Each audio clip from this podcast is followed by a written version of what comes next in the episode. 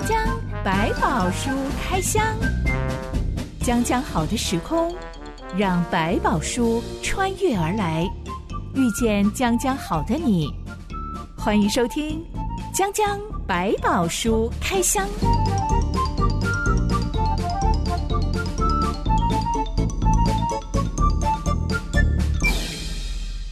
百宝书里有百宝，让知心和小凡哥为你开箱来挖宝。Hello，我是知心。Hello，小凡哥。美国每一次总统大选后，都会出现一群来到身心科求诊的病患，嗯，他们有一些共同的身心症状，包括躁动、焦躁、嗯、紧张啊、忧郁啊、易怒啊、嗯、疲累啊、啊注意力难以集中、睡眠障碍，还有恐慌发作。嗯、精神科医师把这些症状归纳为选举症候群，是，而引发选举症候群最主要的原因就是。开票结果不如自己的预期，一时之间没有办法接受，嗯、我支持的候选人竟然落败了，嗯、或者是他竟然爆出了丑闻了。嗯、选举结果不如他预期，或者是太合他预期，其实两者都会发生。太合预期也要上身心科求诊吗？就是太兴奋了，他好像把什么事想，以为这样选举完一切就都完美了，然后整个有点像躁动的状态，其实也会哎。好像睡不好啊，或睡不着啊，那种太兴奋，也有这种状况出现。其实不单单是选举，嗯、我也有听过有人他非常崇拜他的指导教授，是，但结果有一天指导教授在新闻上面爆发出，原来他性骚扰别的学生，嗯、爆发出丑闻，新闻的渲染之下，嗯、这个原本很崇拜老师的。粉丝学生竟然就得了忧郁症。嗯，把他的情绪的那个钥匙，好像交在某一些他认为是可以依靠的对象上。可是因为人嘛，可能他在某一方面真的很让他崇拜，他也真的很优秀。可是在另外一方面，可能就是他自己个人的生活又有他自己的问题跟困难。当他不能够接受另外那一面的时候，就产生这种失落感、幻灭、破碎。不过，如果他纯粹是这种情绪的低潮，是好处是说，大概一段时间之后都可以恢复。比较怕的有一些的忧郁症状是，他本身连身体的机能、内分泌都失调，那会需要比较长时间的医疗。其实，在选举当中，嗯、每一个人都有所支持的对象，对都有爱戴的领导人。我们都会对一些领导者有些幻想，哇，他们多完美这样子。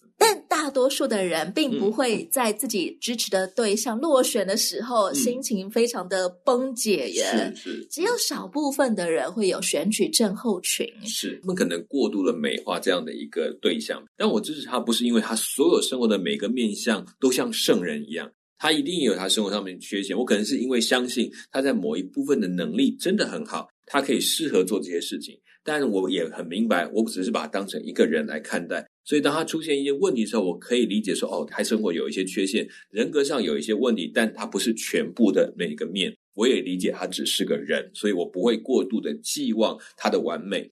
人心当中会不会有意无意的想要寻找一个救世主来拯救我的生命？嗯、当我遇到一个，哎，我觉得他好棒的一个人啊、嗯，一个老师，一个伟人，嗯、我就把他刻画成可以填补我心中的那个对救世主的需求感的形象。对他，以至于我过度美化他了。对，一定会就是其实是为了拯救我自己。没错，就我们会期待说。有一个这样的，我就对世界抱有一种理想了。哇，我觉得还是有希望的。你过度的把所有的盼望放在这一个有缺陷的人身上，其实本来就是一个不健康的情形。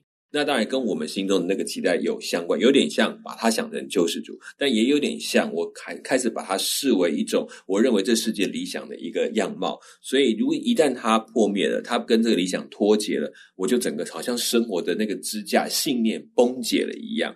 我记得很多年前，我听到国外的教会爆发一个新闻，是基督徒把某一位牧师写过的著作堆在一起放火烧他，是理由是因为这个牧师有外遇，让众人失望了。当时我看到这个新闻，我想说。哇，有必要疯狂成这样吗？那那那圣经上有好多像大卫出轨了、有外遇了，还杀人，嗯、那那诗篇是不是该烧呢？你们到底以前跟这个牧师的关系到底是怎么回事？怎么会现在疯狂到失望到要烧他的书呢？好像说他这辈子所有做过的事情，通通都是亵渎神的一样。没有错，其实你看圣经有很多的内容，你会发现他讲的不是一个所谓局外人，就是还不认识的，是认识的人，他们之间的一个互动的关系，一个真实的呈现。所以他也显出来，确实，即便是这样一群已经跟随上帝的人，他们还是会出现同样的状况，把自己的希望寄托在人的身上。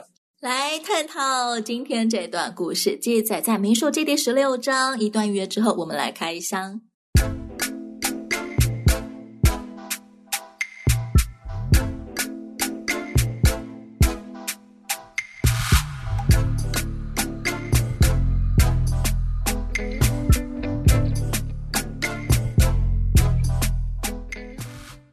色列人踏上了新的旷野旅程，嗯、这个旷野旅程让大家都很不舒服，因为他们是被迫要踏上新的旷野旅程的。嗯、这一次还没有清楚的目标，嗯、必须要在西奈半岛里面兜兜转转，嗯、绕个四十年后才会有目标出现。嗯这场灾难是起源于他们相信十个侦察兵的话，说我们一定赢不了迦南人，所以我们不要去，我们宁可当初死在埃及。在人心浮躁的时候，可拉就率领大探跟亚比兰，嗯，大家一起暴动抗议摩西。嗯，他们说摩西把他们从流奶与蜜之地带出来，却没有把他们带进流奶与蜜之地。是，还说摩西以为我们都瞎眼了，看不出来他就是要把我们杀死在这里的。嗯，摩西听完这一番话，当场气到跟上帝说：“求你不要接受这些人的祭物，我没有对不起他们，我连他。”他们的一批小驴都没有拿过。嗯，我觉得我们在摩西的愤怒当中，不断的看到他的气度，就是。嗯他没有在生气的时候气到要去打人，嗯，他也没有气到我要赶快出来解释，嗯，我想换做是我的话，被抹黑，我可能会立刻把所有的证据抛在网络上啊，嗯、要自证清白啊，对，这一切摩西都没有做耶，嗯嗯，他其实有提到自己没有窃取他任何的东西，他已经在声明表达说，连这样小的东西我都没有去贪图过。我怎么可能去为了贪图你们这些所有人的可能生命或这样的一个机会？这实在是不合理的。他只是讲出一个他认为不合理的状态。这个众人讲，其实，在那个场合当中，就像他在对天呼喊一样。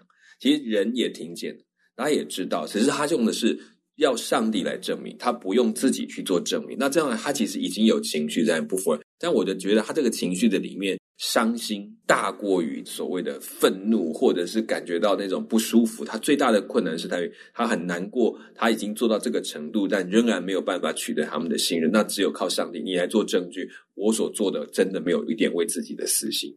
怎么样对上帝有信心，相信上帝会为我做主？我真的不需要自己做主来自证清白。不能说我们不要去做证来证明自己清白，倒不是这样，但只是。我确实在这么一个复杂跟混乱的环境，其实是有理说不清。他们的基本上是因为不相信，不是因为你没有证据，所以他们根本拒绝去相信这过去这一段日子你做过的所有事情。他们只坚决的相信你是有问题的。这个其实你再去多解释意义不大。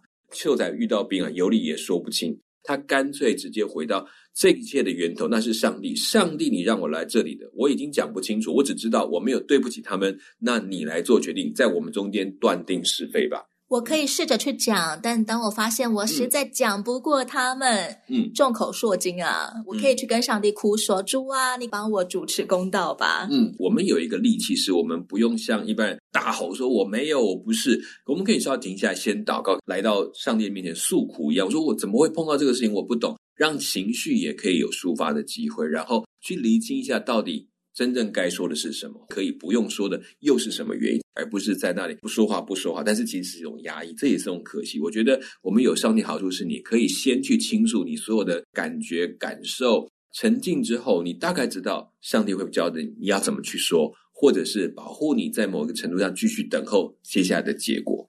像执行我以前的原始的性格，嗯、我是被训练的很会去讨好别人的，嗯、因为我就是乖乖牌小孩，嗯、我必须要看所有人的脸色来塑造自己的样子，嗯、这是我的生存法则吧。嗯、所以每当我感觉自己的名声好像受到挑战的时候，嗯、有人对我有些误会，而且。我还真的不晓得从哪里来，又讲不清楚的时候，我就会陷入很大的惊恐跟焦虑。嗯、是，但是也因为持续的跟随神，我就慢慢学到一件事情是：既然我是属上帝的，那么我的名声也是属上帝的，嗯、我给别人的印象也是属上帝的，就让上帝来负责吧。其实好跟坏的论点，你很难去给自己一个比较持平的看法，因为每个人都从不同的角度都有他不同的观点，甚至讲不好听，甚至有不同的目的。所以对我们来讲，我们能够心里面平安，知道我没有真的是对人的不好或刻意的一些扭曲，其实就可以把它放下，说那就交给上帝吧。求你也教我，如果我做的不合适，引导我；如果真的有做错的地方，也请他原谅我，也显明在我心里，好叫我可以改正，当然就够了。摩西花了一天的时间跟可拉、大坍、亚比兰交涉，嗯、交涉结果更加令他愤慨了。嗯嗯，到了隔天，可拉、大坍、亚比兰还有那两百五十个来自各支派的首领，通通都聚集到会幕前，是每个人都带着香炉，盛着火炭和香，跟摩西和亚伦一起站在圣墓门口。这种状态是不是每个人都在期待上帝出来做主？他们也都是认为只有上帝能够断定是非，所以接下来他们就是好，那我们就按照你讲的方法，我们来到耶和华的面前，由耶和华做最后的决定。如果摩西是上帝所立的，那问题的就在他们在当中，就不只是对摩西喽，他们是对上帝的决定质疑了。但如果对的是他们，那就由上帝来决定，把这个人废掉，换新的领袖。但不要忘记，摩西是得知上帝的提醒，说你要告诉他们像这样去做。这件事在讲的时候，我发现他们还没有醒过来。这个决定的方法不是摩西自己决定，是上帝已经说了。那接下来要面对的是什么？我原本以为可拉、大坍、亚比兰可以讲出这么歹毒的话，是？难道你想挖我们的眼睛吗？你以为我们看不出来？你就是想在这里把我们杀死吗？嗯嗯。我原本以为这么离谱的话，代表他们心中。包藏祸心，但没想到他们是光明正大的在坚持他们心中的正义耶。嗯，其实有时候就是我们对自己的内里不够检查清楚的时候，我们会很容易把自己的愤怒当成一种正义的表达，因为不公平、不公义。可是忘掉那一把尺，我画的是从我的角度来画，并不是从整个事件的完整的角度来画，就很容易掉进说，因为我受损了，因为我受害。我的好处不见了，所以一定是不公平，所以我上帝一定会为我主持正义。这件事情有时候弄错，那上帝的正义应该是高过我，不是低于我的。当没有厘清之后，就被愤怒充满了头，以为自己在做的一件事是，哎呀，我在争取正义，我在征求公平，就真的只是自己的公平，自己的公义。可以反观摩西跟可拉两个人在感受到威胁的时候，他们的反应有怎么样的不同？嗯，我们上一回讲到摩西。被众人逼宫的时候，他是当场。俯伏在地，嗯，要寻求神来为他做主的。是，嗯。而当可拉端着香炉来到会幕前的时候，他不是只有自己一个人来哦，嗯、对对，他把数以万计的以色列人通通都叫来了。嗯、那些不用端香炉的，通通都要来，他们都来见证这个事情。对，而且这些人还对着摩西跟亚伦站着，好像就是要、嗯、你看，是我有人气，人多势众，是，所以我赢定了。对，我这么多人支持我，一定是我对，不是你对。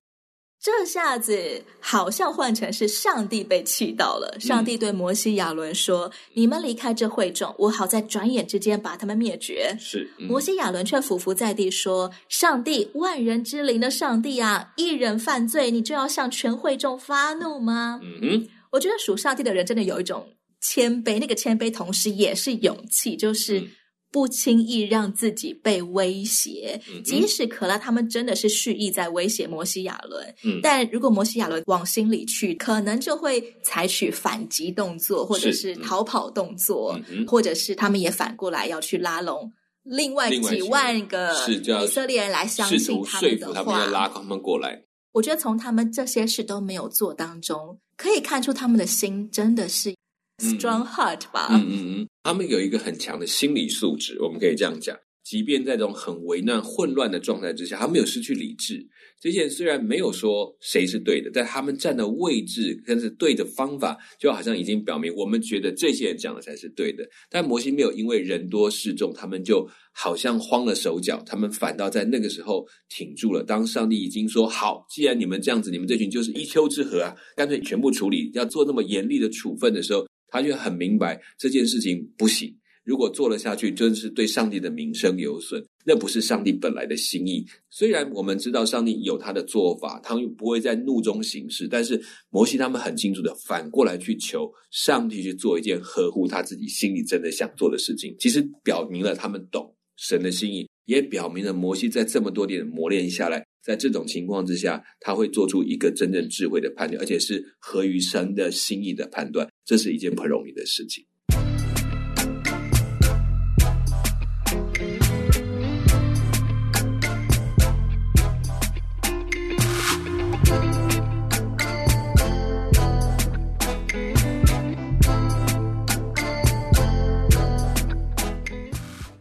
其实人数最多的不是可拉那一边的人，也不是摩西亚伦这一边的人，嗯，而是旁观者。嗯，他们就只是站着，默默的看着，嗯，他们也没有发声要支持可拉，嗯，或者是要支持摩西。是，其实他们这群人心中都是很沮丧的。我们原本一年多就要抵达迦南了，嗯，现在我们被昭告说要再花四十年，而且。我会死在旷野，我到死都看不到迦南地。嗯、现在这个场合，当两边对立的时候，数以万计的旁观者，小凡哥，你觉得他们可能在想什么呢？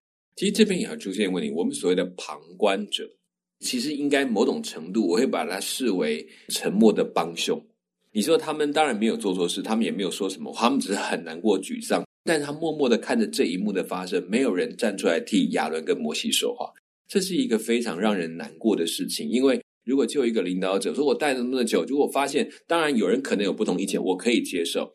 当这些不同意见明明就不是正确的时候，却有很多人是保持一种不说话的状态。这其实会造成那个地方会有一种灰心感，他会觉得我这么多的都白做了吗？当他们这些在说出这些反对跟错误的言论的时候，居然没有人说：“哎，这样讲是不对的，是不合理的。”完全没有。其实这都是让耶和华发怒生气，其实也是很重要的原因。不要说啊，没有说话就是旁观者。旁观者如果对对的事情没有说出来，其实就在旧约里面有提到，那个是假见证，也要很小心的。见证是主动性的东西。不说话的人跟乱说话的人一样有错。嗯。对，因为你某种程度你支持他的乱说话，你觉得他的乱说话没有错，所以你就放他过去。这其实要很小心。而且他们是被可拉叫来的，不是被摩西叫来的。嗯、他又不讲话，但是又答应可拉说要闹人。好啊，好啊，那我们都一起去充人气。是，那光是站在那里就是凶手了。对，甚至某个程度，你说我来看热闹，我也没有说支持谁啊，我就来看看上帝说是谁，对吧？那你过去所经历的，难道都没有去做一个表达？这都是造成为什么这个情况看来越走越糟的情形。摩西终于公开对大家说话了。嗯，摩西昭告说，所有人远离恶人可拉、大坍、亚比兰家的帐篷，不要与他们的罪有份。以色列人就乖乖照做了。嗯哼，摩西终于向大众解释说：“我行的这一切事，本不是凭我自己心意行的，乃是耶和华打发我行的。必有证据使你们知道，这些人死若与世人无异，或是他们所遭的与世人相同。”就不是耶和华打发我来的。这番话真的可以知道接下来要发生严重的事情了。嗯，他也预告接下来一定要跟他们有所区隔了。下一秒，忽然间地震，大地震到裂开来。嗯，可拉、大坍、雅比兰三家人的帐篷，连人带财物，通通掉下去。嗯哼，然后裂开的大地又合起来。嗯。接下来，那两百五十个手捧香炉的首领，忽然间全身着火，活活被烧死。嗯、以色列人吓到四散奔逃，这个场面超级恐怖。是，嗯、上帝真的用了一个非常恐怖的手法在帮摩西报仇。哎，是，也显出就是上帝当愤怒的时候是什么样的一个心态。我觉得也让现场旁观的，虽然他们没有被处分，但是他们也被震惊到。他们知道原来这件事情真的非同小可。为什么用地震吞人跟火烧死人来处罚他们呢？嗯、其实他有点要表示说，这件事情不是他自然死亡，也不像生病瘟疫过去，而是突然上帝操控整个大自然的力量来。因为所有的不管地震、天灾，那对他们来讲都是一个非常上帝神明才能够有的力量，而且同时又能够操控在这个范围当中，都是一个表示上帝的手伸进来介入的一个动作。包括这一群的以色列人在旁观的来讲。他都会认清楚这件事。我们的旁观的里面已经看到上帝的怒气在发作的时候是这么样的恐怖，甚至可以操作地面。我们平常最相信的地面都会被动摇。把他们活活的吞吃掉，让他们忽然间消失，而且地又再合起来，是，嗯，真的就好像他们被地球踢出去一样。对他们还有一个概念是落入阴间。对他们来讲，其实，在他们想法是，上帝直接让他们丢进了那个阴间的当中，他们是连地狱的意思。对，有点类似这样子这种概念，把它丢进去，所以他们会觉得那是一个直接把他们定罪了，很明确的就是犯罪，所以他要进上帝的阴间受惩罚，用这个很具象的方式。我们可能今天不会说地狱，谁告诉你在地底？我们挖了那么久也没有挖到。可是对他们来讲，他们的概念就是啊，那是上帝真的一下子丢进了惩罚的范围，然后与这个世界都隔绝了。过去所有得罪神而死的人都有尸体，嗯，只有可拉大滩雅比兰死无尸体耶，嗯，就就是你也找不到，因为已经埋下去了嘛。用这么恐怖的手段，有办法让那几万个人看在眼里就学乖吗？嗯，我觉得至少有一段时间是学乖的，因为吓乖的。呃、对，就至少知道在恐惧的。我们在伦理学里面会提到说，最低最低的一种伦理模式就是赏善罚恶。我直接告诉你做错，我就给你处罚，这样子你就会害怕，那我就不要做。但是在更高一层，就是我从心里面跟从。我愿意做那好的事情，就是我们希望最后能够走到这个，就是用道德性的规劝你良知的觉醒。可是，在最低层次，就是我没办法用法律、用规条、用很多这种杀一儆百的模式让你看到这就是下场哦，你会记得，所以一定有效果。我相信，在他们心里面产生不同的波澜。有的人会觉得说：“哇，上帝很恐怖，我一定要很小心。”有人说：“哦，我的上帝有这么大的能力，我怎么还会再怀疑他呢？”我想，这两者的向度大概都在这么多人的心里面开始产生了作用。真的也要看每一个人的个性特质，是是是，跟从阶段可能还不太一样。我妹妹的小孩现在还不满一岁，嗯、但她吃东西的时候已经开始会把不喜欢的从嘴巴里面挖出来，然后丢掉。嗯对，往外投射是，就不要丢在眼前，就放在放在我看不到的地方。嗯、我妹妹就按照所有大家用的方法，用弹她的嘴巴呀，或者是打她的手背呀，嗯、当然是很轻的。嗯、对，要让她意识到这个行为是不对的。的但结果他发现别人有用的方式用在他儿子身上，怎么好像都没有用。有用她儿子还觉得嘿嘿嘿嘿，就玩的很开心，以为你在跟他玩。对，我妹妹还试着用同样力道来打我们，我们觉得。呃，这是会感觉得到痛的啊，是，嗯、所以呢，嗯，还有待继续的跟小朋友磨合。所以其实每个孩子有一些东西不一样，所以在这个里面，我们肯定可以更多了解到底怎么样让他知道这是严肃的事情，可能要再花一点。还有一些就是很特别的个性，他就是很倔，他就是没有办法。一段时间还没有那么快能够理解，可能还需要等候。所以我们也不用就在旁边，我们也是为他们祷告，因为很难讲了。就像讲，真的不一样，不是同一个方法，所有孩子都可以适用。这一天就结束在以色列人四散奔逃、嗯、恐慌惊吓当中了。是，嗯。但到了隔天，也就是第三天了，是、嗯、以色列人全体竟然聚集起来抱怨说。摩西亚伦杀了耶和华的百姓。嗯，大多数的人真的没有被吓乖耶。我们当然期望每个人听完了就能够好像能够理解，但是也会有一些可能说，这就是一种邪术啊，他用这种可怕的方式来惊吓我们，就变成另外一种反抗。也会有的，所以比摩西亚伦做法杀了可拉大贪亚比兰，拜托他们三个人讲出我们不敢讲的心声，你竟敢杀了他，这真的是一个霸权。嗯，就其实也你会发现，他也在理清到底哪一些人是真的在后面也在支持这件事情，甚至深信这些人才是真正的领导者的，也被显出来。所以在这个过程当中，我觉得为什么容许他一再的出现，也在让这些人。好像我们在讲说，我们在里面到底有多少有问题的东西？我把一个头拉出来之后，一串慢慢的一整串把它找出来，感觉十个里面九个都被拉出来了，这样子到底还能够剩多少人呢？这就是也是显出一件，就是说，在这么多的百姓里面，你们的心思到底在想什么？其实你们都是悖逆的百姓。这句话其实不是空口说的，是因为我让你看见你们是不是心存悖逆，全部人都没救了。上帝再一次气到，对摩西说：“你们离开这会众，我好在转眼之间把他们灭绝。嗯”是摩西赶紧吩咐亚伦：“拿你的香炉，把坛上的火盛在其中，又加上香，快快带到会众那里，为他们赎罪。嗯、因为有愤怒从耶和华那里出来，瘟疫已经发作了。嗯。上帝刚刚才在说：“你们离开这会众，我要转眼之间把他们通通灭绝。”但其实上帝已经在灭绝了，嗯、瘟疫已经开始流行在当中了。嗯。摩西派亚伦这个大祭司去人群当中做赎罪的动作，是，而不是逼那些人民赶快自己磕头认罪悔改。是，嗯、这样子可以止息上帝的愤怒吗？其实主要是在于摩西用了一个动作，让亚伦去拿着香炉在其中为他们赎罪的时候，是让所有的人赶快醒过来，说你这时候该求的是上帝的饶恕，提醒百姓这件瘟疫不是来自于一般的状态，是上帝的降罚。所以让他们可以在那一刻醒过来。你说你正在劝他们说：“哎，赶快认罪！对不起，一个接着一个死。”摩西等于是用一个动作，赶快写明：第一个，我们代表所有的百姓向上帝认罪；我们请大祭司献上香炉，求上帝止息这个愤怒。那也让百姓看到大祭司所做的动作的时候，可以知道说：啊，我现在要做的是赶快求告上帝，而不是在只是在问为什么，或者是想尽办法在解决我身上的病痛。是这个病痛只有上帝可以解决。以前亚伦端着香炉，这个画面只会出现在会幕。是，因此当他带着香炉跑进人群当中，凡看见的人都会意识到这件事情非同小可，是，是 something wrong 了。对，没错。然后，而且这个过程当中，也可能透过他的某些动作，有一些可能恢复或者是被医治的过程，会让他更赶快的醒悟过来。如果不赶紧靠着亚伦为我们赎罪的献祭的话，我们就完蛋了。所以他会马上的产生一个立即的作用，醒悟过来。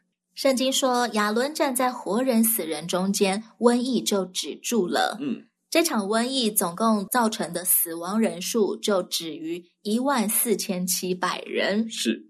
我觉得旷野旅程最不容易的地方就在于人心不服，嗯、彼此互相的内斗、内讧。嗯、我觉得远比外忧还更加的危险。是，其实我们在群众的当中，这种大家的意见的冲突，其实常常把自己先内耗掉。刚刚那一幕，你会发现，当亚人走过去，所以他在死人跟活人中间，你会想到一幕，就是当大家看到那个香炉走过来的时候，就开始往他挨过来、靠过来，所以你就看着那条界限不是真的他。画了一条线，是人开始拉近，然后走进香炉的范围里面，他们就得生了。但是过去了，就死在那个地方。我的奶奶在战乱的时候逃出山东。嗯，当我长大听到她当初怎么样逃出来的时候，她说最让她 shock 的，嗯，就是有一个金头发的蓝眼睛的外国人，嗯哼，每天都站在活人跟死人中间。是，其实。原本会动的都是活人，但是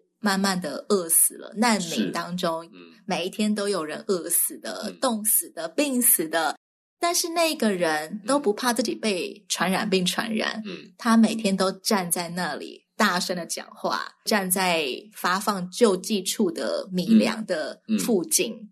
最后，他除了每天去领救济的米粥以外，他说那个米汤里面。都是老鼠屎，嗯嗯嗯嗯，米都是被虫吃空的米，然后再掺了很多的水下去熬成的米汤，有一点米汤能够活下来就好了。用来救济难民的，是他就开始领完米汤之后，去那个人旁边站一站，听他讲什么。他讲的是中文，在传讲的是耶稣。是，嗯、我的奶奶就在那个情况下，她认识了耶稣。嗯嗯，等到安定了之后，她才找到教会，然后才受了洗。嗯。嗯我觉得这真的是神的保守，特别是在活人跟死人中间，会显出耶稣基督救恩的宝贵，还有勇气。在最严峻的状态之下，看到真正救恩的存在。欢迎亲爱的朋友到留言板上跟我们聊聊，你觉得可以怎么样在生活当中避免被可拉大探亚比兰那种人带风向，以至于走到一个万劫不复的深渊里？是，甚至小心自己也可能成为这样的角色。我是真心，我是小满哥，我们下回再来开箱喽。OK，拜拜，拜拜。